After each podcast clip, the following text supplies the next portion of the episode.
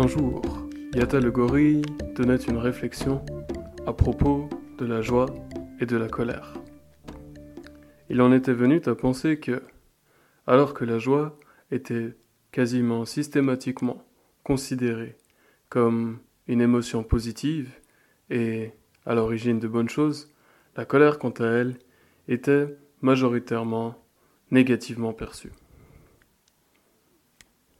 Aussi, Yata se demandait-il si il convenait réellement d'attribuer ces caractéristiques à ses émotions, car l'excès de l'une comme de l'autre, selon lui, pouvait quand même nuire aux individus. Il ne pouvait néanmoins pas distinguer clairement quels pourraient être les effets négatifs de la joie et de la colère suffisamment précisément pour en être satisfait. Et il choisit d'aller trouver Macamba le sage, Macamba le singe, afin d'obtenir des précisions sur ces questions. Il alla donc le voir et lui dit Oh Macamba, bonjour. Je viens vous trouver car je me demande quelles sont les conséquences négatives causées par un excès de joie ou de colère?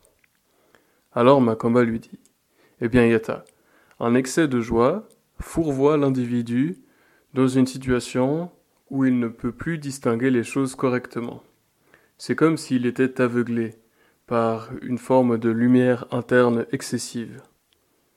A contrario, un individu envahi par la colère se fourvoie dans la noirceur et les ténèbres, et n'est également plus en mesure de distinguer les choses correctement.